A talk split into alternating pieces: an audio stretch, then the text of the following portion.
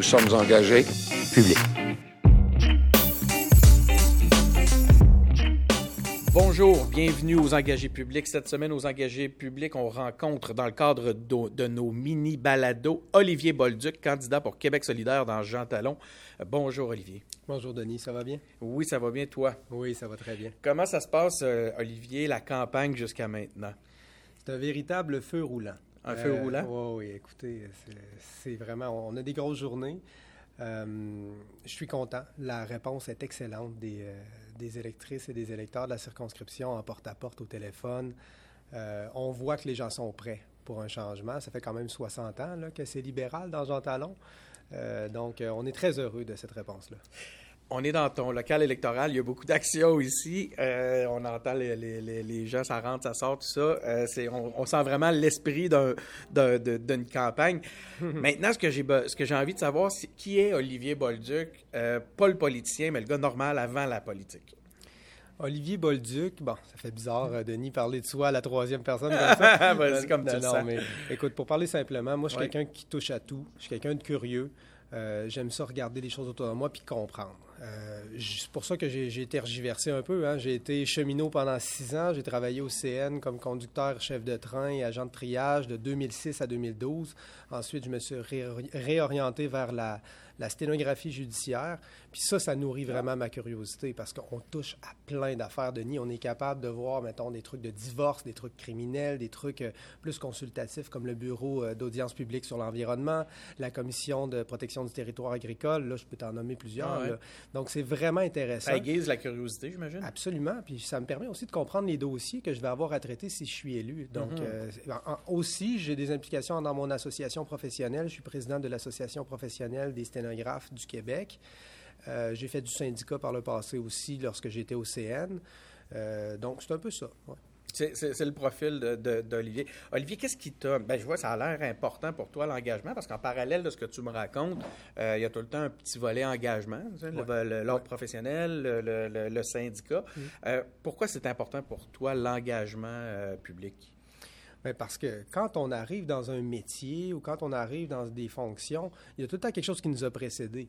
Puis là, on pense que tout ça, ça tombe du ciel, puis que nos conditions de travail, ben, ça c'est hérité comme euh, euh, du Saint-Esprit. Là, je- là, j'exagère, mais on, on comprend qu'il y a un travail. Il y a des gens qui ont fait ça, qui ont fait vivre une profession, qui ont fait vivre euh, des- quelque chose, un groupe, de, une communauté de professionnels.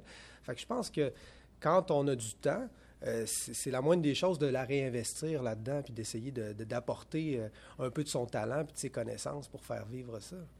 Qu'est-ce qui t'a amené à Québec solidaire? Québec solidaire, depuis le début, c'est le parti qui me ressemble le plus, parce que c'est un parti qui est à l'écoute. C'est un parti, ça le dit, hein, Québec solidaire, la solidarité, le partage. Puis quand je dis le partage, c'est pas juste de ressources ou d'argent par les impôts, partage d'idées, partage de connaissances. Et euh, c'est un parti qui est très, euh, qui est très vivant à l'intérieur, la démocratie. Euh, il y a des fois il y a de la dissidence, des fois il y a des tensions, puis c'est tant mieux. On est capable de parler, puis en bout de ligne, on a un projet qu'on construit en commun. Le- le- ça fait t'es rendu quoi à ta troisième élection? Oui, j'ai été candidat en 2014 et en 2018 sur la rive sud de Québec. Euh, je me faisais pas d'illusions à ce moment-là parce que mon adversaire, c'était Marc Picard, qui est actuellement vice-président de l'Assemblée nationale. Il faisait des scores dans les genres 50-60% juste pour la Ouais. CAQ. Là. Fait que c'est, c'est assez impressionnant. C'est un député qui est très implanté et qui est très euh, apprécié. Mais euh, je faisais tout ce que je pouvais. Qu'est-ce qui te faisait persévérer? Ben, Tu- quand- à partir du moment où tu sais ce genre de le défi auquel tu t'attaques, Mhm. euh, comment tu fais pour pas te décourager? Puis qu'est-ce qui fait où tu trouves ta motivation? Ben, c'est sûr que ça créait beaucoup d'incompréhension chez les personnes euh, qui m'entouraient. Ils se demandaient pourquoi je mettais autant d'énergie là-dedans. Mais je pense que même sur la rive sud de Québec, ou dans n'importe quelle autre circonscription au Québec, les gens ont le droit d'avoir une alternative progressiste, une alternative qui est plus à l'écoute de- de- de- des questions environnementales et tout ça. Fait que- puis moi, quand je fais quelque chose, je le fais pas à moitié. Je le fais ou je le fais pas. Tant qu'à donner une alternative aux gens, ben j'essaie de la faire connaître, j'essaie de me faire voir, d'expliquer euh, qu'est-ce qu'on propose à Québec solidaire de manière vulgarisée, de manière simple? Euh, fait que c'est ce que j'ai fait en 2014 et en 2018. Maintenant, ben, c'est quelque chose d'un petit peu plus concret. là. je dirais, dans- pas concret dans le sens que ça ne l'était pas avant, mais c'est ah, c'est- permis là, en ce moment de croire parce qu'on est bien là, hein? positionné. là, vraiment, on pourrait gagner. Vous avez une bonne position en ce moment dans Jean Talon. Oui, absolument. Euh, quels ont été tes, avant qu'on parle de, cette campagne-là, quels ont été tes apprentissages? Là, tu as vécu des, défaites à travers ça. Ça a été quoi ton grand constat? Si tu avais un grand constat, un grand apprentissage à, nous mettre de l'avant dans, tes anciennes expériences de campagne, ça serait lequel? Bien, premièrement, ça serait d'être euh, humble, d'être modeste, de ne pas arriver en disant aux gens, c'est comme ça qu'il faut faire, c'est comme ça. Tu faire un procès aux personnes parce que ben là, tu prends ton char ou tu as un pick-up ou n'importe quoi, là, tu n'as pas, pas, pas, compris. Tu sais. Euh, je me dis, les gens, ils font des choix, puis il y a des raisons pour ça. Il y, a des, il, y a des, il y a des raisons qui conditionnent les choix de consommation, il y a des raisons qui conditionnent le choix de rester à tel endroit, de faire telle chose. Il euh, faut essayer de comprendre, être, être en mode écoute, puis euh, c'est dans ce dialogue-là qu'on réussit, qu'émergent certaines solutions. Parce qu'on ne sera pas écouté en arrivant en disant Hey, euh, moi j'ai compris, puis toi, tu n'as pas compris. J'ai l'impression que c'est un peu un facteur de succès, ce que tu viens de nous dire là, pour Québec, pour la région de Québec. J'imagine un, solidaire dans la région de Québec qui arriverait justement avec, son, avec une, drapée dans la vertu. Euh, ça lui donne moins de chance. Donc, est-ce que ce que tu viens de nous énoncer est pour toi un facteur de succès? Bien, ça peut être un, facteur de succès parce que, bon, s'il y a des gens qui m'ont suivi, ben ils vont voir que c'est pas l'attitude que j'ai. Puis euh, je pense que c'est pas une attitude qui serait payante non plus à Québec. Tu le comprends très bien. Là. Je pense que tu as une bonne lecture de comme, tu sais, il y a un certain chauvinisme à Québec. Les gens sont fiers de leur ville, ils veulent pas se faire dire par Montréal quoi faire. Ils veulent pas se faire dire par une certaine élite qu'est-ce qu'ils devraient faire. Ben c'est vraiment pas la posture que j'ai. Fait que je pense que ça peut être payant, effectivement. Parlons Jean Talon maintenant. Euh, ça fait maintenant quoi, là? Euh, écoute, on, est le, on est à mi-campagne à peu près? On est le 15 novembre. Ça a, commencé, ça a commencé le 28, je pense. Ça va vite? Ouais. Euh, dis-moi donc, quels sont tes, premiers constats au contact des, électeurs de Jean Talon? Qu'est-ce que tu découvres sur le terrain? Mais de manière plus macro, ce que je dirais, puis c'est, c'est un constat que je fais dans toutes les élections, il y a énormément d'indécis.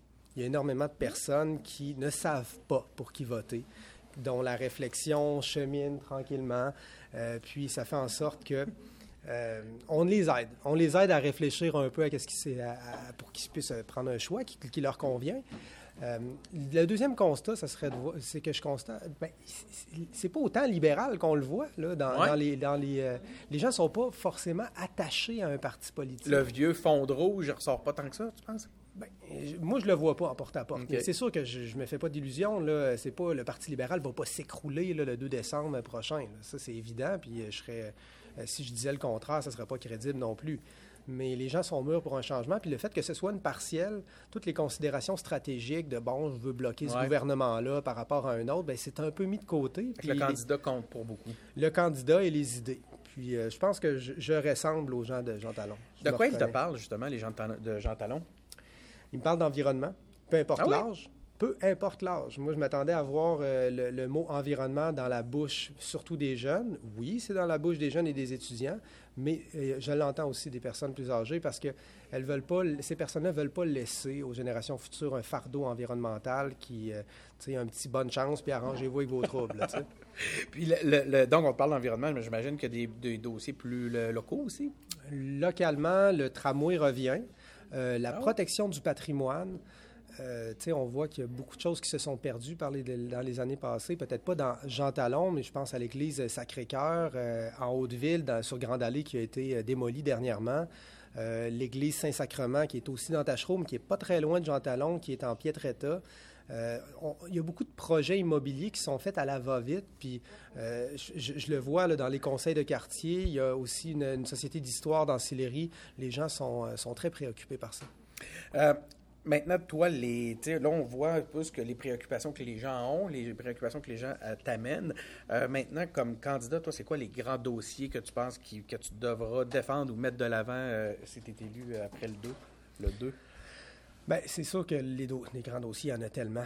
Il y en a tellement, Denis. Je veux dire, l'ensemble des services publics ont été durement éprouvés dans les dernières années. L'austérité libérale, ça a fait mal, puis ça continue de faire mal. On le voit avec la pénurie euh, d'infirmières. On, a des professionnels qui sont épuisés. Euh, les organismes communautaires, ils ont peine à, boucler les fins de mois. Euh, le modèle de financement des, de ces organismes-là est défaillant. C'est un financement par projet qui fait en sorte que les, les gens sont obligés de remplir la paperasse quasiment plus qu'aider le monde. C'est absolument ahurissant. Là. Puis euh, ça, ça c'est des dossiers qui m'intéressent beaucoup. Puis je, savais que ça existait, ce problème-là, mais là, je le mesure encore plus en allant les rencontrer aujourd'hui. OK. Si euh, on est une un balado qui valorise l'engagement, s'il y a des gens qui écoutent cette ce balado actuellement puis qui ont envie de s'engager euh, avec toi pour faire bouger les choses à Québec solidaire, ils vous rejoignent comment? Bien, ils peuvent nous joindre, bien, ils peuvent venir nous voir euh, facilement. On est situé au 828 Avenue Miran. Sinon, le numéro de téléphone, je ne sais pas par cœur, il est sur nos dépliants. Vous avez une page mais, Facebook? Mais on a une page Facebook, effectivement. On peut, je suis facilement trouvable sur les, euh, les réseaux sociaux. Euh, puis, c'est ça, ils peuvent venir nous voir, puis discuter avec nous. puis, on, on y va à la hauteur du temps qu'on a. Là, même si c'est une demi-heure, une heure, on fait quelques appels, on fait du porte-à-porte. Euh, puis c'est pas si partisan que ça. Hein. On, est dans un mode discussion avec les gens. C'est sûr qu'on fait du pointage, on, leur parle du programme de Québec solidaire, ce qu'on ce qu'on propose. Mais ça nous permet aussi, ça enrichit beaucoup de voir qu'est-ce qui se passe, puis de rencontrer nos, concitoyens, concitoyennes qui, autrement, dans le quotidien, euh, on, court, on court, puis on n'a pas tout le temps l'occasion de leur mm-hmm. parler. Fait que t'offres plus qu'une possibilité d'engagement, t'offres de prendre un moment euh, de, rencontre. Donc, je pense que tu as le numéro de téléphone en main. Oui, le numéro de téléphone, c'est le 581 491 4990. Ben, merci beaucoup, Olivier Bolduc, de nous avoir accueillis. C'était très intéressant. Merci à tous d'avoir été à l'écoute. Euh, c'est les engagés publics. Denis Martel au micro. Vous pouvez nous rejoindre. Vous pouvez nous écouter sur SoundCloud, sur Apple Podcast, sur Google Podcast. Vous pouvez euh, nous, euh, visiter nos médias sociaux sur Facebook. On est sur Instagram, on est sur Twitter. Vous pouvez aussi visiter notre site web engagé public, engagé avec un S, public avec un S.com. c'est un bon début pour trouver par où s'engager. merci d'avoir été à l'écoute.